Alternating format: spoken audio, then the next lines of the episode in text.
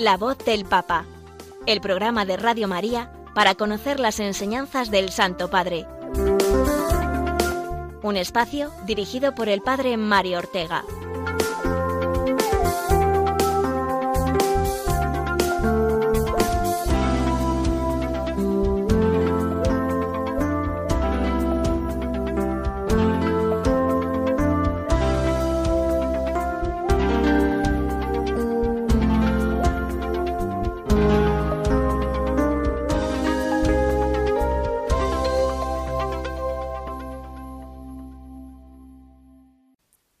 Buenos días amigos de Radio María y de este programa de la voz del Papa. Sed bienvenidos un martes más a esta cita semanal que nos damos para conocer el magisterio del Papa Francisco. El más reciente, ya que solemos repasar lo más destacado de las intervenciones del Papa durante la última semana y también, como ya saben, las enseñanzas contenidas en los escritos magisteriales del Santo Padre encíclicas, exhortaciones apostólicas, cartas, todo ello para no dejar de estar en sintonía con el sucesor de Pedro y vivir en esa comunión eclesial querida por Cristo para su Iglesia, la cual está guiada por el Espíritu Santo, y que como barquilla en alta mar anda siempre sacudida por los embates del mundo y por los pecados de unos y otros, de todos, sin embargo, estar en esta comunión con el Papa es señal clara de fidelidad a la voluntad de Dios, que todo lo puede y que nunca nos abandona. Pues con este ánimo gozoso eh, comenzamos nuestro programa de hoy, en el que entraremos a comentar eh, la última eh, catequesis del Papa en la audiencia de la semana pasada, continuando con el tema del discernimiento espiritual y en concreto el tema de la desolación, la tristeza espiritual. Después, eh, en el apartado que normalmente dedicamos al Ángelus eh, Dominical, no será tal porque no hubo Ángelus Dominical, ya que teníamos al Papa de viaje, de viaje en Asti, la ciudad del Piamonte italiano, que es su cuna familiar, ya que su abuela, su padre nacieron allí, y el Papa quiso encontrarse ahí con sus raíces y allí celebrar la fiesta de Cristo Rey. Y finalmente eh, la exhortación apostólica Evangelii Gaudium, que llevamos ya eh, varios meses comentándola y que hoy nos adentrará en el capítulo 4, que es eh, la dimensión social de la evangelización. Pero antes vamos a comenzar rezando. Siempre lo hacemos así y lo hacemos con la oración a la que estamos ya habituados, la que utilizamos cada semana.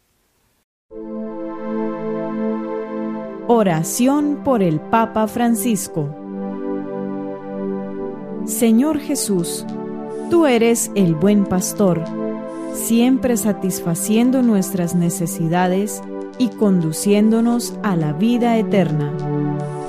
Te damos gracias por el Papa Francisco, tu vicario en la tierra, siervo de los siervos de Dios.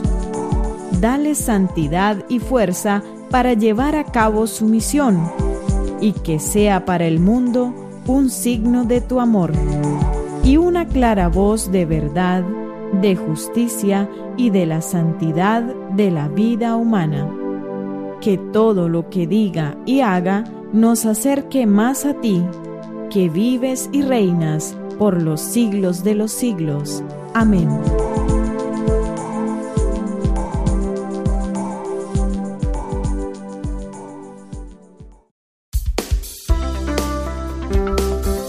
La voz del Papa, el programa de Radio María que te ofrece la enseñanza y la actualidad del Santo Padre.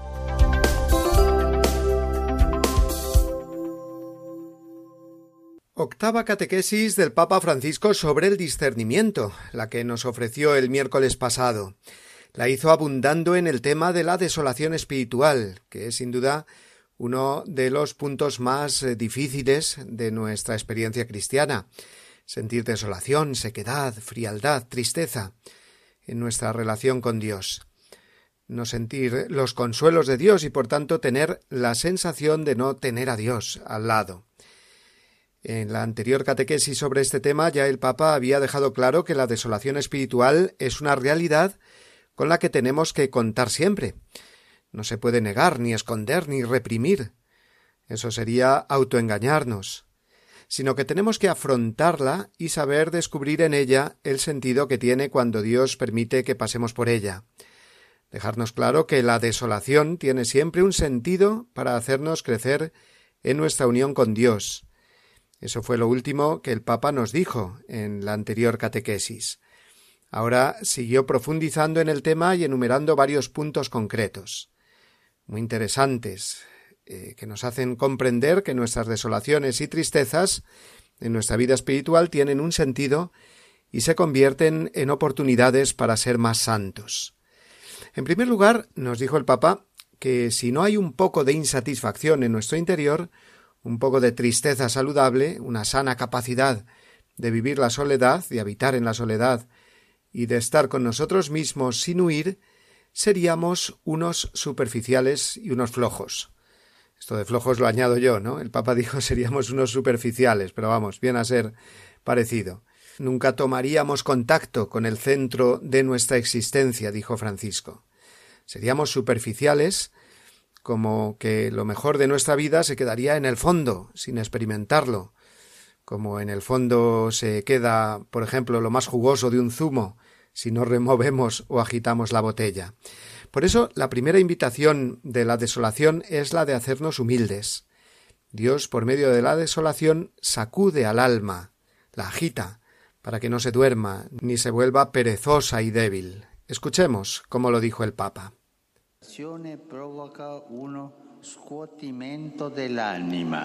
La desolación provoca la desolación provoca una sacudida del alma, mantiene despiertos, favorece la vigilancia y la humildad y nos protege del viento del capricho. Son condiciones indispensables para el progreso de la vida y por lo tanto también para la vida espiritual. La vida cristiana no es la serenidad aséptica, perfecta, en el sentido de no experimentar eh, ningún sentimiento. Jesús no es así, desde luego. Lo vemos constantemente experimentando gozos, sufrimientos, alegrías, soledad. Es un Dios muy humano. En el fondo, lo que más nos cuesta reconocer de Dios no es tanto su divinidad, sino su humanidad, ¿verdad? Que está bien repletita de sentimientos. Vamos buscando, dijo el Papa, una serenidad aséptica, esa de no querer sufrir, pero tampoco alegrarse pensando que eh, luego se me puede acabar la alegría. Sería pues una espiritualidad artificial, sin sentimientos, ¿no? La de no querer experimentar así nada a nivel sensible, ¿no? Sería una vía tipo budista más bien, pero desde luego no es una experiencia cristiana de relación con un Dios personal, conocedor y amante de la persona. Esto eh, se nos tiende a olvidar, agobiados por la tentación de la desolación, la tristeza y la soledad. Por eso, la segunda oportunidad o invitación que nos ofrece la desolación espiritual es la de dar un giro a la propia vida, la de cambiar, levantarse, como nos han enseñado los santos en su camino hacia la santidad. Así lo explicó el Papa. Para muchos santos y santas, la inquietud ha sido un impulso decisivo para dar un giro a la propia vida. Esta serenidad artificial no va. Sí va la sana inquietud, el corazón inquieto que busca que busca el camino. Es el caso, por ejemplo, de Agustín de Hipona, o de Edith Stein, o de José Benito Cotolengo, de Charles de Facol. Las elecciones importantes tienen un precio que la vida presenta, un precio que está al alcance de todos. Es decir, las elecciones importantes no vienen de la lotería tienen un precio. y tú tienes que pagar ese precio. Es un precio que tú tienes que hacer con tu corazón, un precio de la decisión, un precio de llevar hacia adelante un poco de esfuerzo, pero no es gratis. pero es un precio que está al alcance de todos. Y nosotros todos, todos, tenemos que pagar esta decisión para salir de ese estado de la indiferencia. El estado de la indiferencia nos, eh, nos hace estar eh, tristes. Hay una tercera invitación que nos ofrecen los momentos o periodos de desolación en nuestra vida cristiana y es la gratuidad. Que la gracia es gratuita. Eh, significa precisamente eso, gracia, gratis. Y el amor es gratuito. Si yo lo que busco son los consuelos de Dios más que al Dios de los consuelos, pues eso no es experimentar la gratuidad, es esperar una recompensa, aunque ésta eh, sea una legítima aspiración humana, por supuesto. Buscamos ser felices, claro está. Pero es que esa felicidad eh, no se puede dar sin la experiencia de gratuidad. Escuchemos eh, de nuevo al Papa que lo explica muy bien es también una invitación a la gratuidad, a no actuar siempre y solo en vista de una gratificación emotiva. Estar desolado nos ofrece la posibilidad de crecer, de iniciar una relación más madura, más hermosa con el Señor y con las personas queridas, una relación que no se reduzca a un mero intercambio de dar y tener. Pensemos en nuestra infancia, por ejemplo, pensemos, de pequeños sucede a menudo que se busca a los padres para obtener algo de ellos. Un juguete, dinero para comprar un helado, un permiso. Y así los buscamos no por sí mismos, sino por un interés. Y, sin embargo, ellos son el don más grande, los padres. Y esto lo entendemos a medida que crecemos. La relación gratuita y cercana con el Señor. ¿Cuánto más podremos conocer a Jesús si pasamos nosotros por la desolación y la soledad, como él pasó. Recuerdo aquella famosa cancioncita religiosa infantil, que ya era antigua cuando mi abuela me la enseñó, cuando yo era pequeño, pero que nunca se me ha olvidado por la profundidad tan grande que tiene, aquella de Vamos niños al sagrario, que Jesús llorando está. Y continuaba después No llores, Jesús, no llores, que me vas a hacer llorar, pues los niños de este pueblo te queremos consolar. ¿eh? Todos seguro que la hemos aprendido, ¿eh? sobre todo si tenemos ya una cierta edad. Eh, y es que es justo lo que quiso transmitir el Papa en su catequesis, lo que dice esta canción, ¿no? Así que es una canción modernísima, siempre actual. Francisco nos invitó justo a eso, a mostrar en la oración una relación viva con Jesús, eh, muchas veces es solo y desolado. Jesús, digo, nosotros también, ¿no? Pero Jesús, pensar en él solo y desolado. Dijo así textualmente el Papa. Díganme si esto es o no lo que decía la cancioncita de mi abuela. Dijo así. El Evangelio señala que Jesús a menudo estaba rodeado de mucha gente que lo buscaba para obtener algo, curaciones, ayudas materiales, pero no simplemente para estar con él. Estaba rodeado de multitud y sin embargo estaba solo. Algunos santos y también algunos artistas han meditado sobre esta condición de Jesús.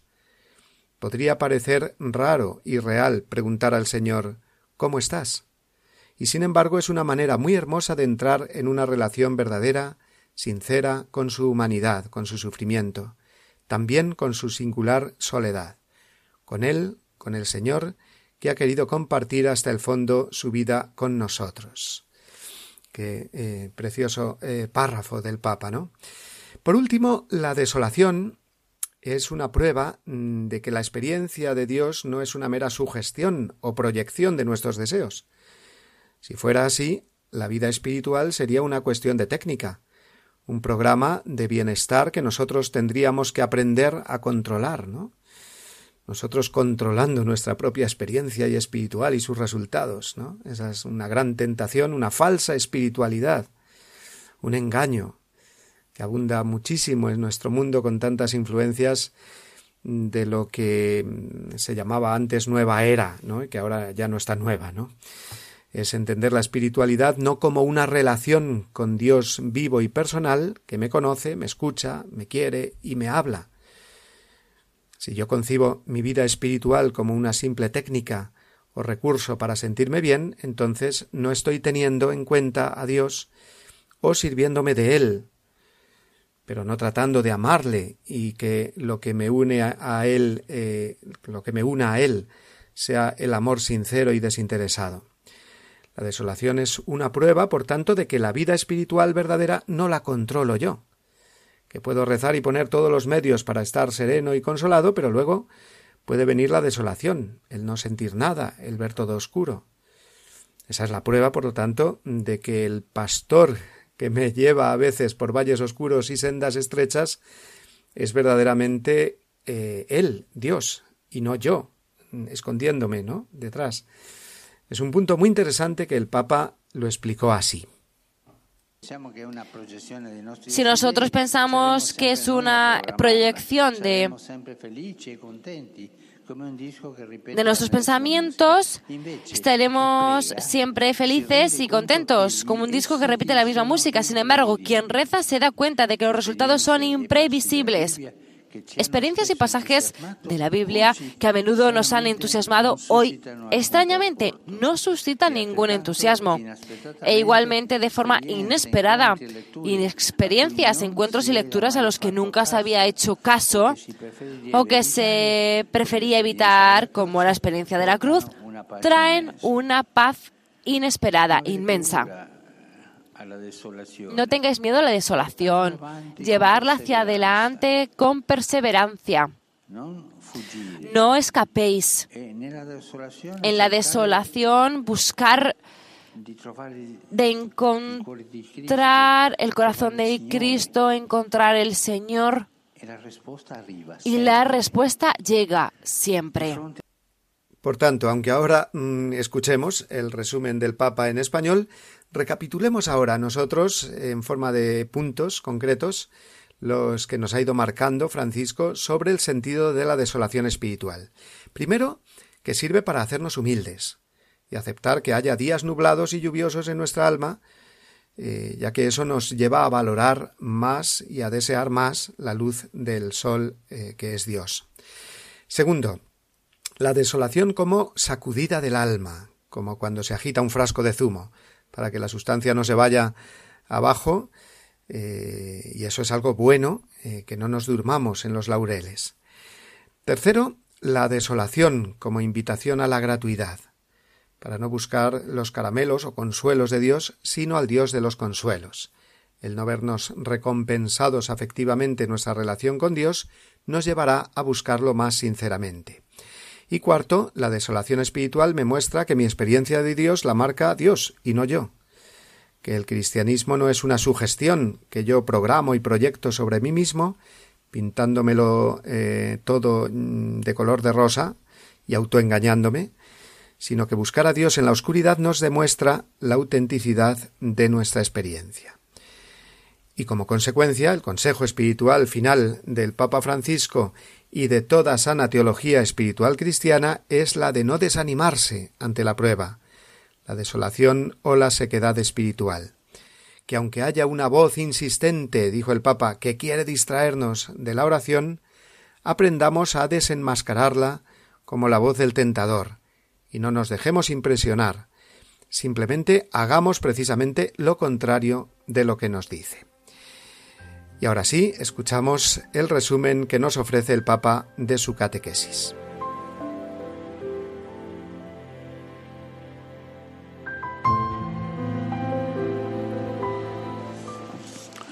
Queridos hermanos y hermanas, en esta catequesis volvemos al tema del discernimiento y hoy hablamos de la desolación. Es un estado de la vida espiritual en el que se experimenta insatisfacción, tristeza y soledad. Dios no responde, parece estar alejado, no sentimos los gustos en la oración que antes percibíamos. Y esto, lejos de ser un mal, es algo benéfico que nos ayuda a crecer, a mantenernos alerta y a ser humildes, disuadiéndonos de buscar a Dios en nuestra satisfacción. Como vemos en la vida de los santos, esta prueba puede dar un impulso a nuestra vida. Por el contrario, querer siempre vivir una serenidad aséptica nos hace caer en una indiferencia inhumana. La desolación es también una llamada a la gratuidad, a no buscar jamás la gratificación emotiva. Esta es la base de una relación auténtica y madura con Dios y con los demás. Nos lleva a aceptar al otro por sí mismo, no por lo que me aporta o por interés. Si captamos en profundidad la humanidad de Cristo como puerta del cielo, podemos llegar a preguntarle, ¿cómo estás? Aprendiendo a amarle precisamente en su sufrimiento y su soledad y hacerlos nuestros.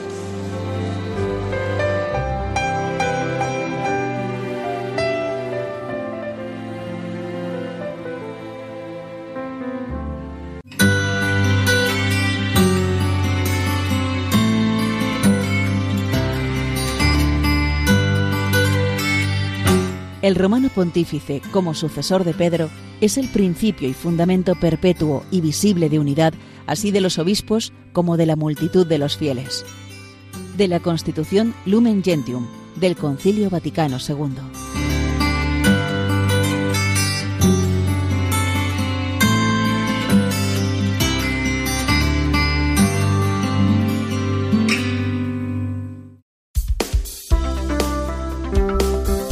La voz del Papa, el programa de Radio María que te ofrece la enseñanza y la actualidad del Santo Padre.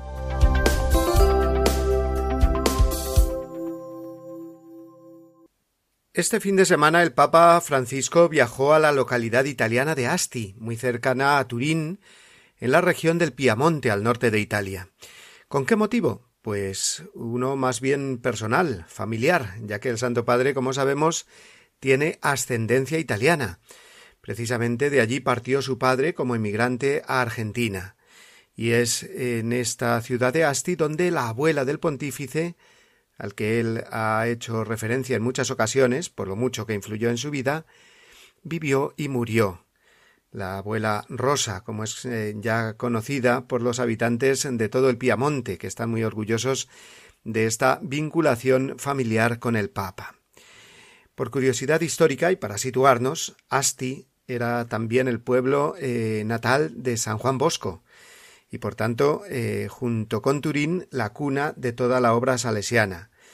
La abuela del Papa, por lo tanto, fue contemporánea de este gran santo, San Juan Bosco.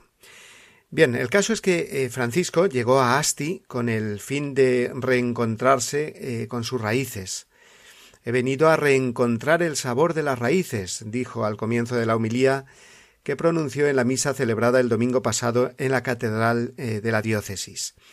Y enseguida conectó con la liturgia de la solemnidad de Cristo Rey diciendo que el Evangelio precisamente nos habla de las raíces de nuestra fe. Así es, eh, ya que en la cruz de Jesús pendía ese letrero puesto por Pilato que indicaba la causa de la condena a muerte del Señor. Es el Rey de los judíos y de toda la humanidad. Y esa es la raíz de nuestra fe. Creemos y confesamos que Jesús es nuestro Rey, nuestro único Señor. Sobre la cruz aparece una sola frase Este es el Rey de los judíos. He aquí el título Rey, dijo el Santo Padre. Y continuó Pero observando a Jesús, la idea que tenemos de un rey da un vuelco. Ha aclarado el pontífice. De hecho, pidió a los fieles eh, presentes que intentasen imaginar visualmente un rey. Nos vendrá a la mente un hombre fuerte, sentado en un trono, con espléndidas insignias, un cetro en las manos y anillos brillantes en los dedos, mientras dirige a sus súbditos discursos solemnes. Esta es más o menos la imagen que tenemos en la mente, dijo el Papa. Pero en cambio, mirando a Jesús, vemos que es todo lo contrario. No está sentado en un cómodo trono, sino más bien colgado en un patíbulo. El Dios que derribó a los poderosos de su trono se comporta como siervo crucificado por los poderosos. Está adornado sólo con clavos y espinas, despojado de todo, más rico en amor. Desde el trono de la cruz ya no instruye a la multitud con palabras ni levanta la mano para enseñar, hace mucho más, en vez de apuntar el dedo contra alguien, extiende los brazos para todos. Así se manifiesta nuestro Rey con los brazos abiertos. Que descriptivamente, ¿verdad?, nos enseña el Papa cómo es eh, Rey Jesús, cómo reina y cómo tenemos nosotros que contemplarlo y acogerlo. Celebramos a un Rey eh, que, dijo textualmente Francisco, se hizo siervo para que cada uno de nosotros se sienta hijo, pero también un rey que se dejó insultar y que se burlaban de él, para que en cualquier humillación ninguno de nosotros esté ya solo.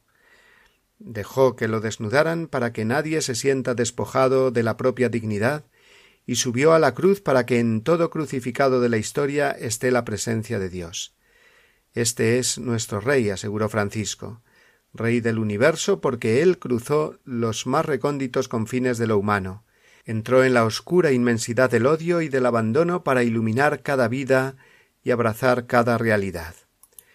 En su homilía Francisco también explicó que Jesús no mira nuestra vida solo un momento y ya, sino que permanece ahí, abrasa a duerte, dijo en dialecto piamontés, que quiere decir con los brazos abiertos, para decirnos en silencio que nada de lo nuestro le es ajeno, que quiere abrazarnos, volvernos a levantar y salvarnos, así como somos, con nuestra historia, con nuestras miserias y con nuestros pecados. También aseguró el Papa que Jesús nos da la posibilidad de reinar en la vida, si te rindes ante la mansedumbre de su amor, que se propone, pero no se impone. El amor de Dios no se impone jamás. A su amor que siempre te perdona, nosotros tantas veces nos cansamos de perdonar a las personas, les hacemos la cruz y hacemos la sepultura social. Él no se cansa de perdonar jamás, jamás, siempre te vuelve a poner en pie, que siempre te restituye tu dignidad real. De hecho, puntualizó Francisco, la salvación nos viene al dejarnos amar por Él, porque sólo así somos liberados de la esclavitud de nuestro yo, del miedo de estar solos, de pensar que no lo lograremos. Al mismo tiempo, el pontífice nos invitó a reflexionar sobre la frase que Jesús pronuncia en el Evangelio de la solemnidad de Cristo Rey Estarás conmigo en el paraíso. Esto es lo que quiere decirnos Dios cada vez que nos dejamos mirar por Él. Y entonces entendemos que no tenemos un Dios desconocido que está allá arriba en el cielo, poderoso y distante, sino un Dios cercano, tierno y compasivo, cuyos brazos abiertos consuelan y acarician, afirmó el Papa. El Evangelio nos pone ante dos caminos. Frente a Jesús hay quien se queda de espectador y quien se involucra. Y depende de nosotros decidir si ser espectadores o involucrarnos. Los espectadores son muchos, la mayoría. De hecho, dice San Lucas, el pueblo permanecía allí y miraba. No era gente mala, muchos eran creyentes, pero al ver al crucificado se quedan como espectadores. No dan un paso adelante hacia Jesús sino que lo ven desde lejos, curiosos e indiferentes, sin interesarse verdaderamente, sin preguntarse qué podrían hacer. Todos estos espectadores tienen en común una frase recurrente Si eres rey, sálvate a ti mismo.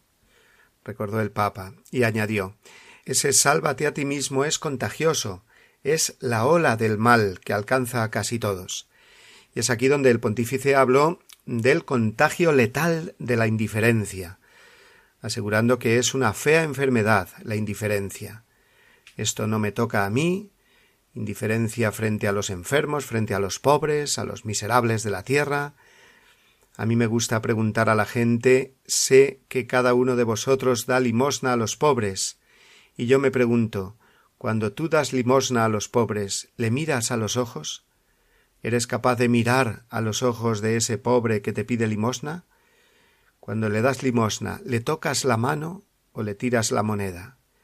¿Eres capaz de tocar una miseria humana?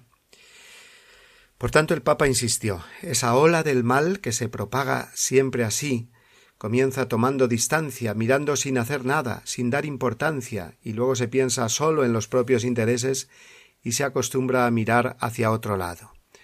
Es un riesgo también para nuestra fe, dijo el Papa que se marchita si se queda en una teoría y no se hace práctica, si no hay compromiso, si no se da en primera persona, si no se arriesga, es, entonces eh, nos convertimos en cristianos superficiales que dicen creer en Dios y creer eh, y querer la paz, pero que no rezan ni se preocupan por el prójimo.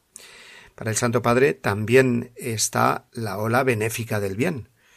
Entre los muchos espectadores, dijo, uno se involucra, el buen ladrón. Los otros se ríen del Señor. Él le habla y lo llama por su nombre, Jesús. Es así que un malhechor se convierte en el primer santo. Se acerca a Jesús por un instante y el Señor lo tiene consigo para siempre. Francisco explicó entonces que el Evangelio habla del buen ladrón por nosotros, para invitarnos a vencer el mal, dejando de ser espectadores. ¿Por dónde comenzar? preguntó. Por la confianza, por llamar a Dios por su nombre, tal como lo hizo el buen ladrón, que al final de la vida vuelve a encontrar la confianza valiente que caracteriza a los niños, que se fían, piden, insisten. Al final de su homilía el Santo Padre nos hizo reflexionar. Vemos las crisis de hoy, la disminución de la fe, la falta de participación. ¿Y qué hacemos? ¿Nos limitamos a elaborar teorías, a criticar? ¿O nos ponemos manos a la obra, tomamos las riendas de nuestra vida, pasamos del sí de las excusas a los sí de la oración y del servicio. Todos creemos saber qué es lo que no está bien en la sociedad, en el mundo, incluso en la Iglesia. Pero luego, ¿hacemos algo? ¿Nos ensuciamos las manos como nuestro Dios clavado al madero o estamos con las manos en los bolsillos mirando? Bien, pues eh, este fue el resumen de la homilía que el Papa pronunció en Asti, el lugar natal de su padre y abuelos, y vamos a terminar esta sección conociendo un poco más a la familia del Papa. Creo que es algo pues muy bueno, interesante, ¿no? Lo haremos en este breve resumen que han hecho nuestros amigos de Rome Reports en el servicio informativo que ofrecieron con motivo de esta visita papal a Asti. Después escucharemos una canción antes de pasar a la siguiente sección de nuestro programa.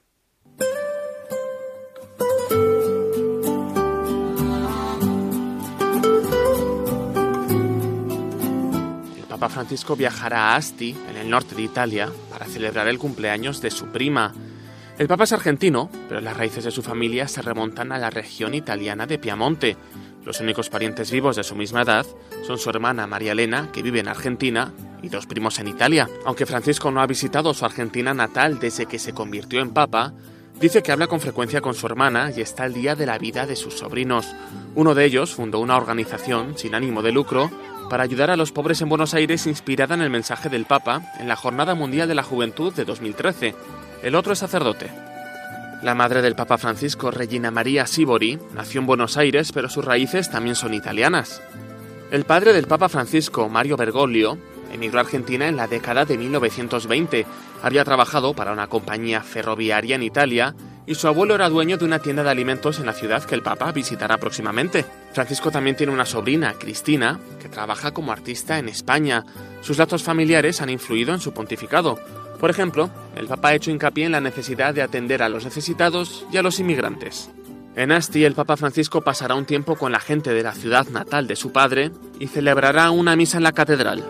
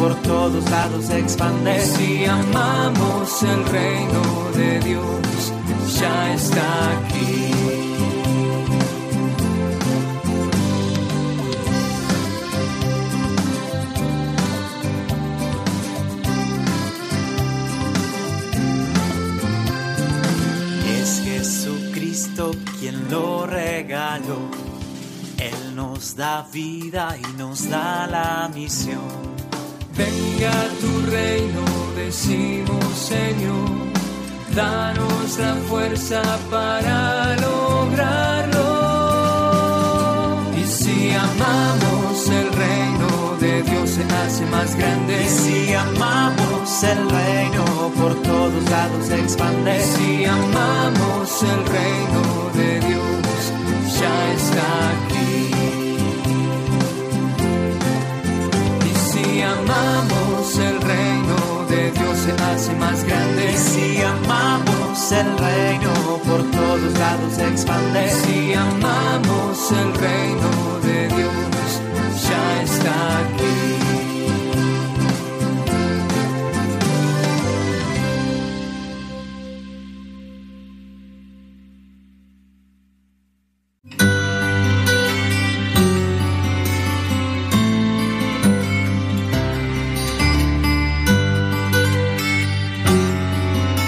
El bienaventurado Pedro persevera en la fortaleza de piedra que le fue concedida y no abandona el timón de la iglesia que una vez recibió. El romano pontífice es sucesor de Pedro, príncipe de los apóstoles, y que es verdadero vicario de Cristo, cabeza de toda la iglesia y padre y maestro de todos los cristianos, y que a él, en el bienaventurado Pedro, le ha sido dada por nuestro Señor Jesucristo plena potestad para apacentar, regir y gobernar la Iglesia Universal de la Constitución Pastor Bonus del Concilio Vaticano I.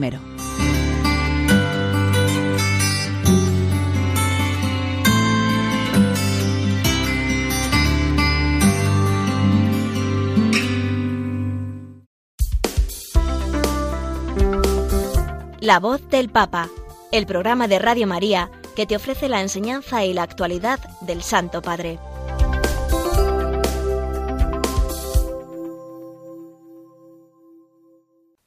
Vamos ahora con la exhortación Evangelii Gaudium, que como saben es el documento que llevamos eh, tratando desde hace ya muchas semanas en este último apartado de nuestro programa. Y entramos hoy en el capítulo cuarto, que eh, trata de la dimensión social de la evangelización, una dimensión social que es fundamental en la evangelización.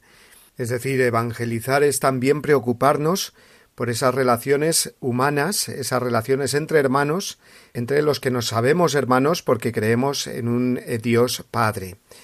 Eh, en la Iglesia tenemos que ir deshaciendo eh, continuamente esa oposición o confrontación en la que fácilmente caemos de considerar pues a unos a unas personas o movimientos o sacerdotes o obispos más espirituales y a otros más sociales no, no debe haber en absoluto esa oposición o confrontación, como digo, sino que eso sería hacerle eh, juego al demonio, que es el que divide, sino que la misma Iglesia nos enseña, y el Papa Francisco ahora en particular, que tienen que ir de la mano. Para que haya una auténtica espiritualidad no debe dejarse de lado, sino poner en el centro también esa dimensión eh, social, ese compromiso social y fraterno.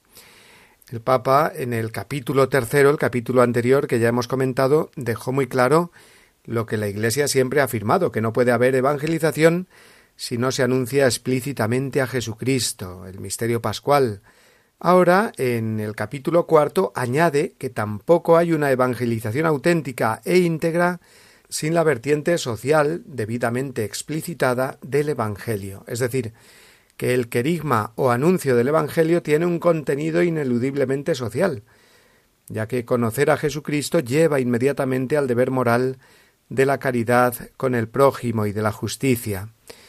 Así queda resuelta esa confrontación que nosotros decíamos antes que muchas veces hacemos o con la que etiquetamos a unos de espirituales y a otros de sociales pues no puede ser uno verdaderamente espiritual si no vive la dimensión social del Evangelio, su compromiso de caridad, así como sería también absurdo y contradictorio pensar en que uno solo por buscar la justicia humana ya es un santo y puede prescindir de la dimensión espiritual.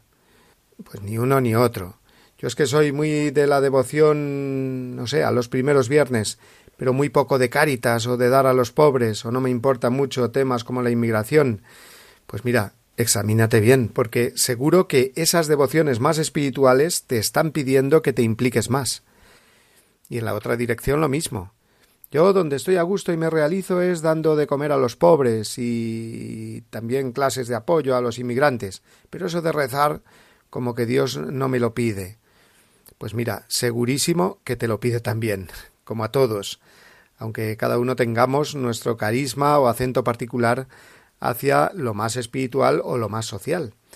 Y ahí tenemos a todos los santos, que no hay entre ellos ninguno que no haya conjugado perfectamente este doble mandamiento del amor a Dios y al prójimo. Afirma Francisco, citando a Juan Pablo II en el número 178 de Evangelii Gaudium, así Confesar a un Padre que ama infinitamente a cada ser humano implica descubrir que con ello le confiere una dignidad infinita. Es la lógica, sencilla y evidente, pero que muchas veces olvidamos de que si creo en Dios como Padre, tengo que ver al prójimo, que también es hijo de Dios, como hermano. No hay vuelta de hoja. Abundando en los principios teológicos que sostienen esta verdad, el Papa también afirma que Dios en Cristo no sólo redime la persona individual, sino también las relaciones sociales entre los hombres. Más aún, el mismo misterio de la Trinidad nos recuerda que fuimos hechos a imagen de esa comunión divina, por lo cual no podemos realizarnos ni salvarnos solos. Junto con la alegría que tiene que producir en el cristiano que Cristo sea conocido y amado, Hemos de entusiasmarnos también por el amor al prójimo, porque se trabaja por la justicia y el bien en las relaciones de unos con otros, con todos, incluyendo a los no cristianos o a los no creyentes. Y así exclama el Papa Qué peligroso y qué dañino es el acostumbramiento que nos lleva a perder el asombro, la cautivación y el entusiasmo por vivir el Evangelio de la fraternidad y la justicia. La palabra de Dios nos enseña que en el hermano está la permanente prolongación de la encarnación para nosotros. Lo que hagamos con los demás tiene una dimensión trascendente y en eso precisamente consistirá el juicio final. Tuve hambre y me disteis de comer, cuando lo hicisteis con uno de estos mis hermanos. La propuesta del Evangelio eh, no es sólo la de una relación personal con Dios, y tampoco, ojo, la de una mera suma de pequeños gestos personales de caridad, una especie de caridad a la carta, sino la del reino de Dios, dice el Papa. Se trata de amar a Dios que reina en el mundo. Y es que eso es el conocido como reinado social del corazón de Jesús, o el recapitular todas las cosas en Cristo, que dice San Pablo, o buscar el reino de Dios y su justicia que manda Jesús.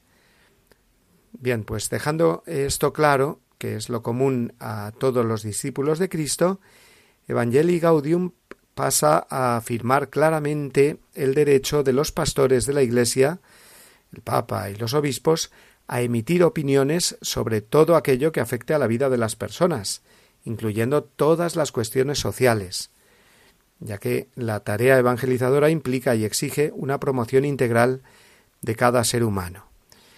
Y esta es la llamada doctrina social de la Iglesia, que forma parte del magisterio y que eh, no se puede decir que la religión mm, debe eh, recluirse en el ámbito privado y que está solo para preparar las almas eh, para el cielo, sino que sabemos, recuerda el Papa en el número 182, que Dios quiere la felicidad de sus hijos también en esta tierra, aunque estén llamados a la plenitud eterna. Además está la autoridad que da el ver que la Iglesia precisamente ha sido, es y será la mayor promotora de obras sociales, educativas, hospitalarias, culturales, tanto en países ricos como, sobre todo, en los países más pobres. Una auténtica fe, que nunca es cómoda e individualista, concluye el Papa, siempre implica un profundo deseo de cambiar el mundo, de transmitir valores, de dejar algo mejor detrás de nuestro paso por la tierra. Así que, ojo, eh, con que nadie nos niegue el derecho, el derecho de la Iglesia, a enseñar y trabajar en el mundo de las relaciones sociales.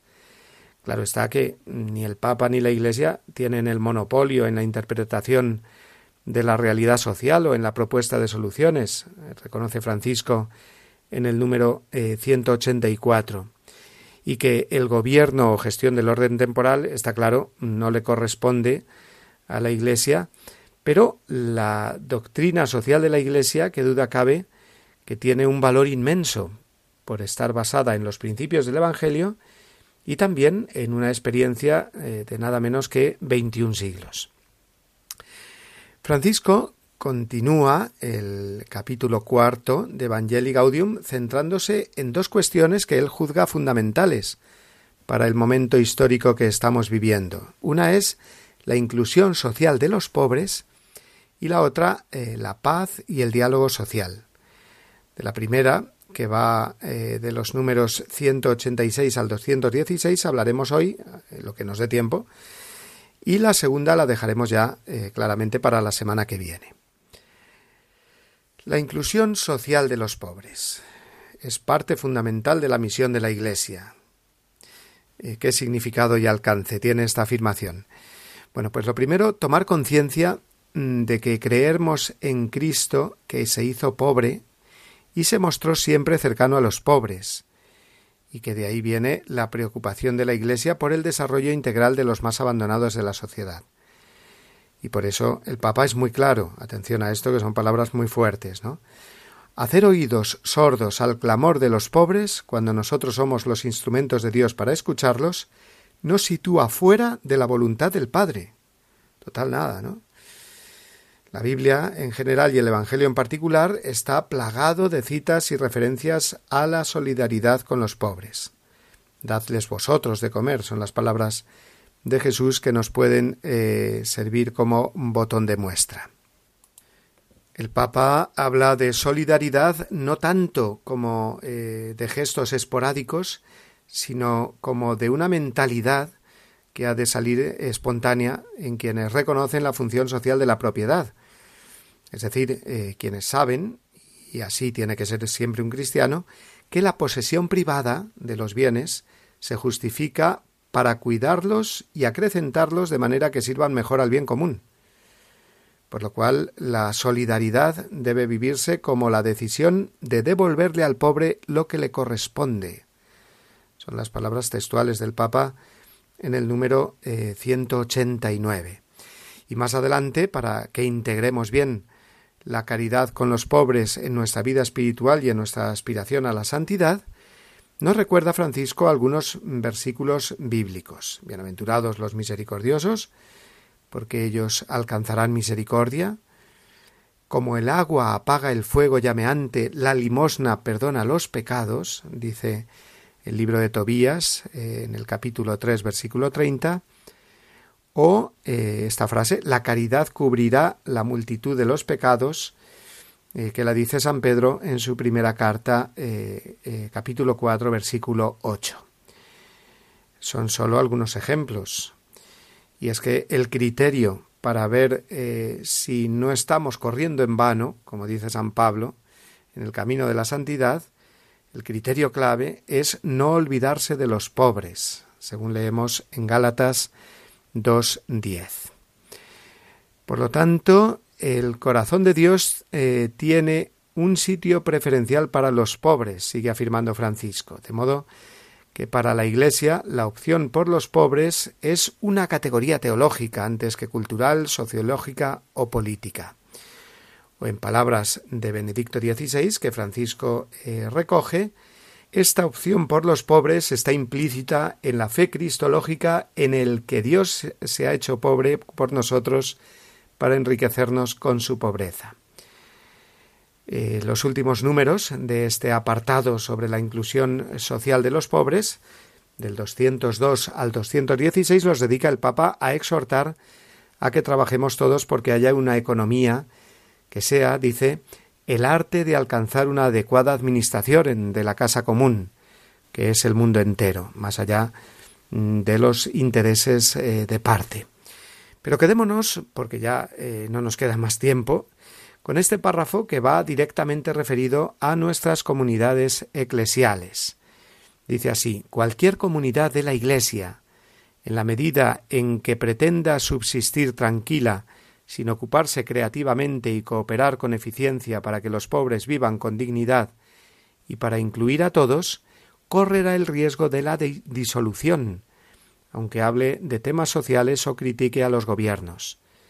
Fácilmente terminará sumida en la mundanidad espiritual, disimulada con mm, prácticas religiosas con reuniones infecundas o con discursos vacíos.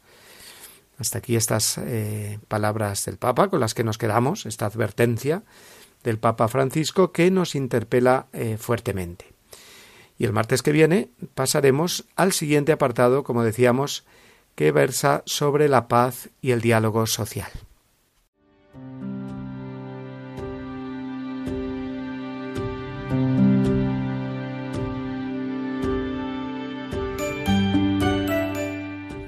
Toca ya despedirnos, queridos amigos, por esta semana. Eh, ha sido un placer eh, estar eh, con ustedes comentando la voz del Papa, conociendo más sobre el tema de la desolación espiritual, que es el que trataba en la última catequesis, la de la semana pasada, entrando también de lleno en esa celebración que el Papa tuvo el domingo pasado en la ciudad de Asti, comentando el Evangelio de Cristo Rey y también eh, continuando con la exhortación Evangelii Gaudium con el capítulo 4 en el que nos encontramos y que nos habla de la dimensión social de la evangelización. Recuerden que pueden encontrar nuestro programa en los podcasts de Radio María, en la página oficial radiomaria.es y que también eh, pueden escribirnos al correo electrónico del programa, la voz del papa arroba radiomaria.es enviándonos sus sugerencias, preguntas, dudas, lo que sea. Les envío un fuerte abrazo, un saludo muy cordial y les espero la semana que viene aquí en La Voz del Papa, el cual nos dedica ahora, como todos los martes, su bendición al final de nuestro programa. Adiós amigos.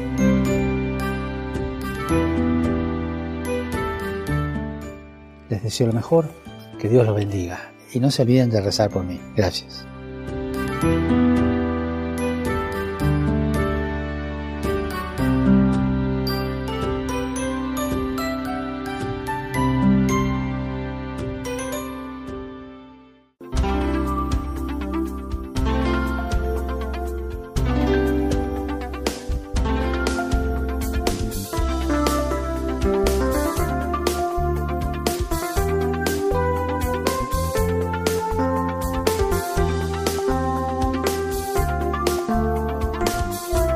Han escuchado La voz del Papa, el programa de Radio María para conocer las enseñanzas del Santo Padre.